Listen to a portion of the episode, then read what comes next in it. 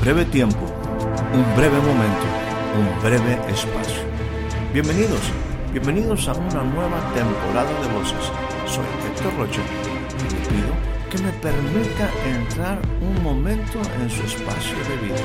Durante los siguientes minutos deseo tratar temas que puedan ser significativos y aporten valiosa información para el desarrollo integral de su vida. Bienvenidos una vez más a nuestro espacio de voces.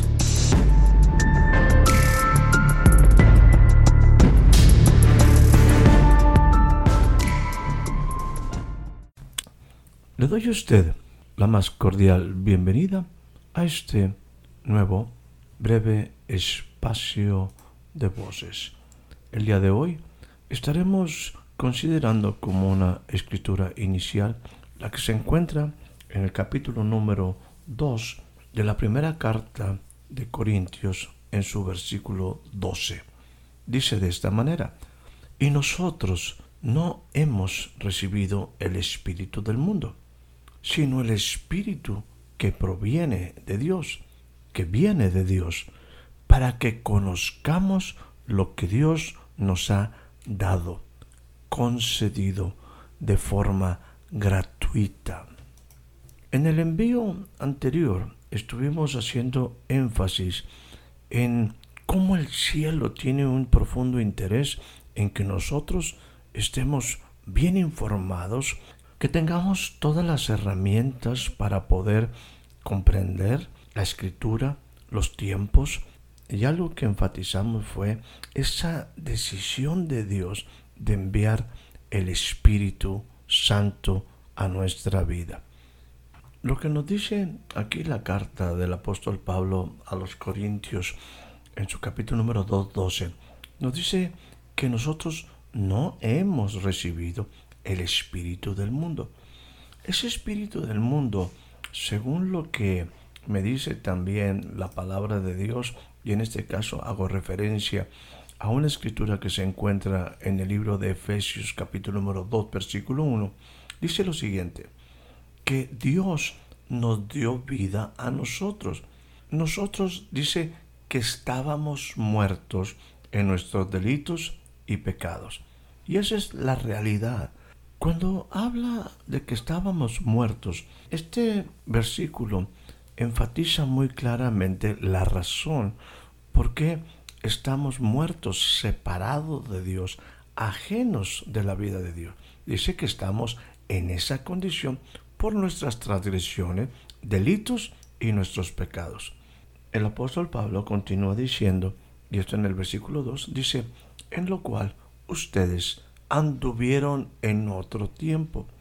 Y en esto que Él nos dice, nos habla de las características de ese espíritu del mundo.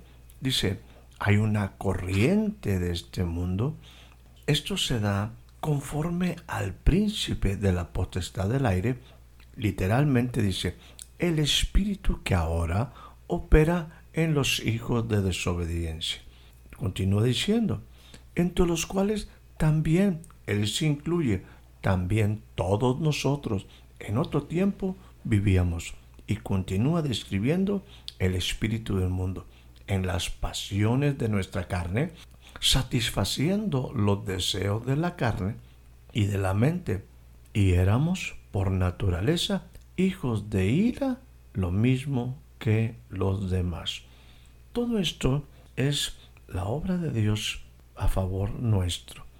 Ahí, en medio de todo ese espíritu del mundo, ahí donde nosotros vivíamos, por causa de esa vida alejada de Dios en nuestros delitos y pecados, estábamos con una muerte espiritual alejados del Dios de la vida. Todo esto me habla de un estilo de vida, la corriente de este mundo, conforme al príncipe de la potestad del aire, espíritu de desobediencia, básicamente viviendo conforme las pasiones de nuestra carne, los deseos de la carne y de la mente. Esa es la vida que se desarrolla, o quizás no es la palabra adecuada, pero esa es la vida que se alcanza cuando se vive bajo bajo el espíritu de este mundo, un espíritu que nosotros no hemos recibido. En lo que el apóstol Pablo expresa muy adecuadamente, yo quiero simplemente puntualizar algunas cosas conforme lo que yo entiendo. Lo que el apóstol Pablo describe en Efesios es precisamente ese espíritu del mundo. Pero nosotros no hemos recibido ese espíritu del mundo, sino hemos recibido el espíritu que viene de Dios. Ahora, el espíritu que viene de Dios no puede ser comprendido por la sabiduría de este siglo. Tenemos que entender muy bien esto. Cuando el apóstol está diciendo, ustedes no están en el espíritu de este mundo, sino en el espíritu que proviene de Dios. Bueno, ese espíritu que proviene de Dios no lo puede comprender la sabiduría de este siglo, la sabiduría de este mundo. Por más que la gente se esfuerce, por más que los filósofos, los pensadores, las diferentes filosofías de este mundo traten de comprender, este es un asunto espiritual. Este es un asunto que el mundo no puede comprender. El mundo en su inteligencia, en su sabiduría, no puede comprender ese espíritu que viene de Dios. Ese espíritu que viene de Dios no es para los que andan sin interés en las cosas del Espíritu. Aquellos que andan su vida viviéndola conforme a la carne, totalmente alejados de Dios. El Espíritu que proviene de Dios es lógico que no es para los que están lejos de la vida de Cristo, lejos de la vida del Cristo glorificado. No es tampoco el Espíritu que proviene de Dios para aquellos que persistimos en la necedad andamos muchas ocasiones en una mente pues reprobada. Reprobada es que constantemente mis pensamientos solamente tienden al mal. No es para aquellos tampoco que están ciegos en una actitud hostil y hasta rebelde ante Dios. Tampoco es para aquellos que siguen esclavizados, atados a las costumbres de este mundo y que no desean cambiar. Ahora, Dios, Dios, según lo que nos dice el apóstol Pablo, y vuelvo ahora a la escritura en Efesios, dice, sí, ustedes estaban viviendo como todo mundo, yo también, me incluyo, dice el apóstol, nosotros vivíamos así, pero Dios nos ha dado una oportunidad, Él nos dio vida a nosotros y nos ha dado esta vida porque Dios es rico en misericordia por causa del gran amor con que nos amó. La verdad, y lo sigue escribiendo, nosotros estábamos también muertos en delito, pero Dios nos dio vida juntamente con Cristo. Esto es por gracia. Han sido hechos salvos. Dice, y con Jesús nos resucitó. Con Él nos resucitó y con Él nos hizo sentar en los lugares celestiales con Cristo Jesús. Hay un cambio de vida, hay un cambio de vida. Pero volviendo a la referencia de Corintios, cuando el apóstol dice, ustedes, ustedes tienen que entender, nosotros no hemos recibido el Espíritu del mundo, sino el Espíritu que Dios ha enviado, el Espíritu que proviene, que viene de Dios, y la intención del Espíritu es que conozcamos lo que Dios nos ha dado gratuitamente. Hablando también de lo que el Señor nos ha concedido. En la carta del apóstol Pablo a los romanos, en su capítulo número 8, versículo 15, dice lo siguiente, ustedes no han recibido un espíritu de esclavitud para que estén otra vez para volver otra vez al temor, sino que ustedes han recibido un espíritu de adopción como hijos. Y empieza a ser una descripción sumamente interesante de ese espíritu. Dice, por el cual clamamos, Abba Padre. El espíritu mismo da testimonio a nuestro espíritu de que somos hijos de Dios. No solamente fuimos sentados en lugares celestiales en Cristo Jesús, sino que como hijos somos también herederos, herederos de Dios, coherederos con Cristo. Dice, si en verdad nosotros nos unimos a Él, padecemos con Él, a fin de que también seamos glorificados con Él. Esto me habla de una vida, desarrollar una vida al lado de Jesús, como hijos, como hijos, en adopción, un espíritu de adopción, como hijos, como hijos, porque eso fue lo que sucedió cuando Jesús cumple la profecía, cuando el verbo es encarnado. Pablo relata esto en su carta a los Gálatas en su capítulo número 4 y leo a partir del versículo número 4.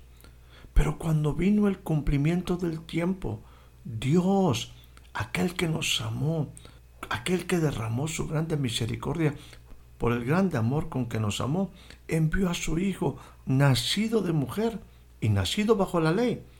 ¿Para qué? Para que redimiese a los que están bajo la ley, a fin de que nosotros recibiésemos la adopción de hijos. Y miren lo que sigue diciendo en el versículo número 6. Y por cuanto sois hijos, y por cuanto son, y por cuanto eres hijo, y por cuanto ustedes son hijos, por cuanto tú eres un hijo, mira lo que sucede. Esto es sumamente importante que tú y yo lo comprendamos, lo entendamos, lo recibamos como una revelación. Por cuanto tú eres un hijo, Mira lo que dice aquí. Dios envió a tu corazón, voy a personalizarlo, a tu corazón, a mi corazón, Dios envió a tu corazón el espíritu de su Hijo. Esto es maravilloso. El espíritu del Hijo. El mismo espíritu que reposó en Jesús, las mismas características, el mismo carácter que puede producir el Espíritu Santo, bueno, es el que también Jesús decía, yo iré al Padre y les enviaré el Espíritu de verdad. ¿Cuál es el Espíritu de verdad? Pues el Espíritu del Hijo. El Espíritu del Hijo. Ese Espíritu del Hijo que está en nosotros. El mismo Espíritu Santo, el mismo Espíritu que operó en Jesús, ahora opera en ti. El apóstol continúa diciendo, algo similar a lo que le dijo en la carta a los romanos. Por ese espíritu de adopción, por ese espíritu de hijos, nosotros clamamos, hablamos, rogamos al Padre, nos comunicamos con el Padre, tenemos comunión con el Padre, le conocemos, conocemos al Padre. Por lo tanto, podemos decirle, Abba Padre. Es una comunión, es una relación perfecta a través del Espíritu y para nosotros puede ser en espíritu, en alma y en cuerpo. Una comunión con el precioso Padre Celestial. Una oportunidad de platicar con Él. Una oportunidad de intimar con Él, de vivir con Él, de aprender de Él. Número tres. Dice, por esta adopción, ahora como hijo, Tú ya no eres un esclavo, eres un hijo, eres una hija. A Dios le interesa que esta relación llegue a una plenitud total. Tú llegas a ser parte de Él porque Él llega a ser todo en ti. Y si hijo, también heredero de Dios por medio de Jesucristo. Bueno, todo esto es maravilloso. Insisto, es muy similar lo que está diciendo el apóstol Pablo en Romanos capítulo número 8. Eso es lo que Dios quiere para ti y para mí. Que aprendamos a vivir en una relación plena y Dios sigue proveyendo lo mejor. A través de Jesucristo nos da una redención, hay una adopción, a través de su Espíritu nos manifiesta que nosotros estamos en esta posibilidad grande de vivir en otro espíritu, no en el del mundo, sino en el espíritu que proviene de Dios. Aprendamos a vivir en esa en esa dimensión del Espíritu. Ese es nuestro gran reto. Aprender a vivir en esa dimensión del Espíritu, en esa comunión con el Espíritu cotidiana. Esa vida cotidiana tiene que evitar el caer nuevamente en el espíritu del mundo. Y en una forma muy breve te diré esas cosas que debemos de evitar. Una vez más, quiero comentarlas. Las mencioné al principio. No se puede establecer, fundamentar esa vida en el espíritu en la sabiduría de este siglo. Tiene que haber en nosotros un interés en las cosas del espíritu. Esto es inquirir, buscar, invertir tiempo. No andar en las pasiones, en los deseos de la carne. No podemos vivir esta vida entregados a los deseos, a las pasiones de la carne. Esta vida no puede desarrollarse lejos de la vida que Cristo Jesús nos enseñó a través de sus mandamientos, a través de los principios, de sus palabras que son espíritu y son vida. No podemos estar continuamente ignorando a Dios. Como dice el necio, no hay Dios. No, usted y yo tenemos que estar en una mente donde aprobamos, aprendemos a probar lo mejor. No podemos mantener en nosotros una actitud hostil, agresiva, rebelde ante Dios. Yo tengo que aprender a vivir en esa comunión de hijo. Tengo que cambiar hábitos. Hábitos tienen que ser cambiadas de tal manera que no consuma mi vida en las costumbres de este mundo. Tengo que aprender a ser hijo. En otras ocasiones yo he mencionado que el principal llamado, el llamado más importante que un hombre, que una mujer, que un joven, que una señorita, aún un niño puede tener, es a ser llamado hijo de Dios. Es un maravilloso regalo. Y en esos regalos de Dios, en eso que Dios nos ha concedido. Él quiere que también su espíritu esté en nosotros, así como la obra de Jesús se ha manifestado para nuestra redención, para la regeneración de nuestro espíritu. Así el Espíritu de Dios quiere en algún momento, yo mencioné esto, que en el caso nuestro, hasta nosotros podemos estar en el espíritu, alma y cuerpo. Quizás esto te parece un poco extralimitado, pero hay que entender. Dice también la palabra que ustedes no saben que su cuerpo es templo del Espíritu Santo. Sí, este mi cuerpo es templo de su Espíritu. Y ese Espíritu anhela la vida de Dios anhela la comunión con Dios, anhela el tiempo con el Padre.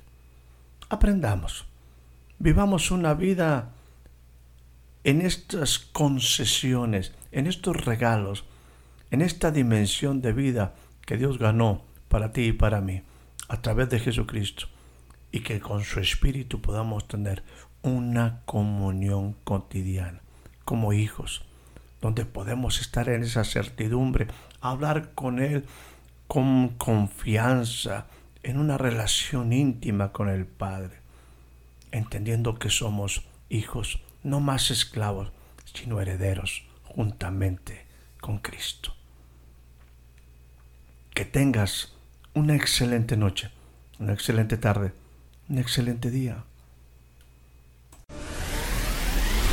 Espero haya disfrutado de este breve espacio de voces. Soy Héctor Rocha. Hasta la próxima.